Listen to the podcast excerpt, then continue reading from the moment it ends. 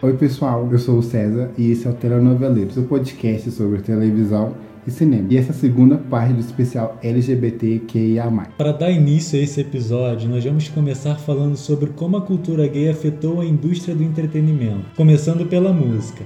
E para abrir essa viagem colorida, eu, Paulo, irei levá-los para o final da década de 70, quando Gloria Gaynor lançou um dos maiores hinos gays de todos os tempos. Estamos falando dela, I Will Survive, verdadeiro clássico da música pop. Originalmente, a letra fala do ponto de vista feminino de uma mulher que foi abandonada pelo seu companheiro, mas o tom de superação deu outro rumo à música, que se tornou um dos maiores hinos gays de todos os tempos. Ah, eu amo.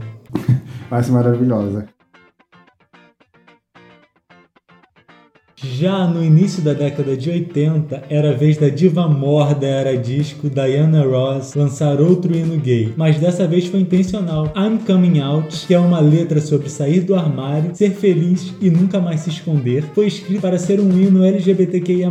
O compositor da canção teve essa inspiração ao entrar numa boate gay e encontrar inúmeras drags vestidas de Diana, é ou não é um hino, galera? Eu sou suspeito de falar porque eu amo Diana Ross, grande diva. Rainha do disco. Por que choras, Bad Girl? Aliás, ouçam esse disco, o outro titulado dela, Diana, que é muito bom. E ainda na década de 80, a cantora Cyndi Lauper, que sempre levantou a bandeira, lançou a belíssima True Colors, que fala sobre não se esconder. Ela literalmente diz pra gente deixar as nossas cores, que são como arco-íris explícitas. Além disso, assim instituiu uma fundação em fins lucrativos com o mesmo nome da canção, em prol das causas LGBT. E essa música, ela foi tema do Ivan em A Força do Querer e fez total sentido. Pulando para os anos 90, a Madonna abre a década com um dos maiores hinos gays de todos os tempos, Vogue canção que foi responsável por trazer visibilidade à dança de mesmo nome, que se originou em comunidades negras e latinas do rap. Ela usou todo o seu poder e popularidade para trazer o Vogue para o mainstream, e o resultado deu mais do que certo. Dois anos depois, a rainha do pop lançou outra canção, In This Life, sobre dois amigos seus que morreram de AIDS. Outro tema extremamente delicado para a época. Afinal, ousadia é o sobrenome da Madonna. Rainha, né, amores? E escutem Erótica, gente. Grande obra-prima da carreira. E ainda existem inúmeros outros livros gays de muitas épocas. Mas a gente precisa finalizar esse tema com Board This Way, canção de 2011 de Lady Gaga, sobre autoaceitação, independentemente do seu gênero, sexo, cor ou orientação sexual. Você nasceu assim e é perfeito dessa maneira. Disse a Mama Monster. This way, baby. Adentrando no universo da TV, fizemos uma lista das séries de cunho LGBTQIA+, que marcaram e ainda fazem história. Nada melhor do que começar com Queer as Folk. Lançada em 2000, a série que contou com cinco temporadas narra a história de cinco homossexuais e duas lésbicas, além de uma mãe orgulhosa de seu filho gay. Foi o ponto de partida na TV com séries de temática queer. Foi a primeira vez que nós vimos na TV amor, sexo e drama gay. Tá passada? Eu não. A série possui duas versões, uma britânica e outra americana. E adivinha, que foi pra frente foi a americana. A britânica, se eu não me engano, teve só uma temporada. Rondam rumores de que a NBC está preparando um remake. Será? Seria uma maravilha para que os gays novinhos, não que eu seja velha, tá, gente? Ainda tô na flor da idade, na casa dos 20 para que os gays novinhos possam ter conhecimento dessa relíquia que é Queer as Folk. Tinha muita putaria. Adoro. A segunda da lista é Special, série de 2019 da Netflix, derivada do livro homônimo escrito por Ryan O'Connell também diretor e personagem principal, de, duas, de apenas duas temporadas sobre um garoto gay que possui paralisia cerebral. A vida do personagem é repleta de obstáculos, mas ele enfrenta todos, e de um jeito muito lindo. A série vai além da orientação sexual do protagonista e envolve o processo de amadurecimento e das mudanças que ocorrem entre mãe e filho. Gente, essa série é maravilhosa, muito boa mesmo, assistam, é muito boa. Tem na Netflix. Sim, tá Netflix, Netflix finalmente acertando, né? Porque tem umas coisas lá que não dá para assistir.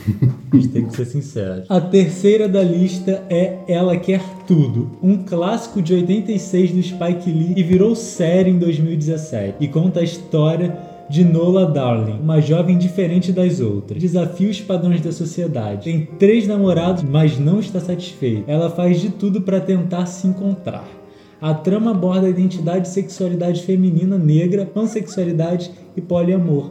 É uma comédia dramática fascinante, vale muito a pena assistir. A minha série queridinha é Love Victor, bem previsível, né? Não poderia ficar de fora. A série é um spin-off de Love Simon, que também é o meu filme favorito, que a gente falou no podcast passado. e conta a história de Victor, um adolescente que está se descobrindo gay. Ele passa por todos os dramas que nós gays já passamos um dia: autoaceitação e os conflitos decorrentes do ato de sair do armário durante a adolescência. Vocês vão se apaixonar. Tipo, a série é muito boa mesmo. O elenco é muito bom. E a segunda temporada já está disponível no Hulu e nos torrents aí da vida. E vale muito a pena conferir. Aliás, essa segunda temporada ela tá mais forte do que a primeira. A primeira era produzida pelo Disney+, então ela era mais mais sutil, assim, algumas coisas. Essa segunda temporada, como tá fora do mundo Disney, eles conseguiram é, mais pra frente, evoluir um pouco mais, mas assistam, é muito boa.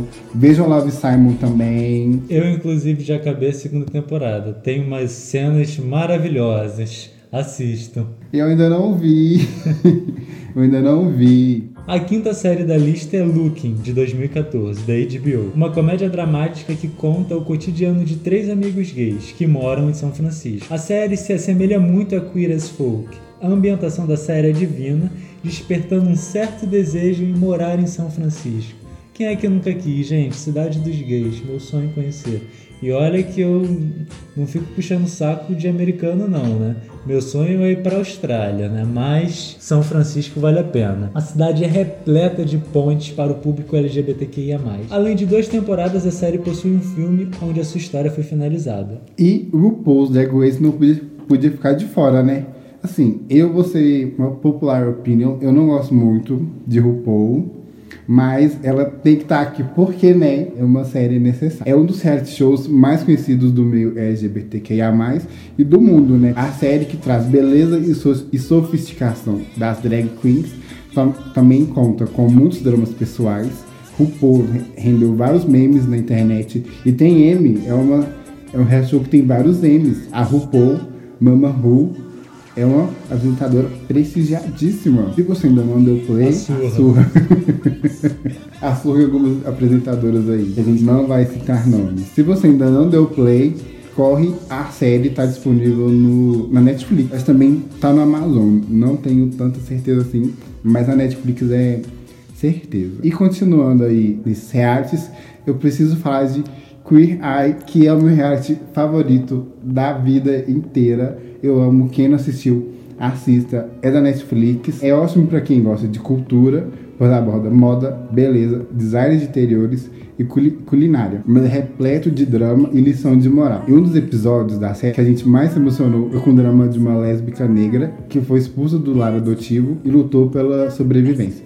E, tipo, prepara um lencinho, porque a gente chora muito. Anthony, pra mim, é a melhor pessoa dessa série inteira. Desculpa os outros e assistam, tá na Netflix. E parece que vai ter temporada nova esse ano. E também acho que vai, vai ter a versão brasileira. Parece que já, já tava até gravado aí. Acho que a Netflix ia soltar no passado, não soltou. E também tem a versão Japão, Queen Eye, Made in Japão, que também é muito boa. Está em todas. Está em todas. Todas.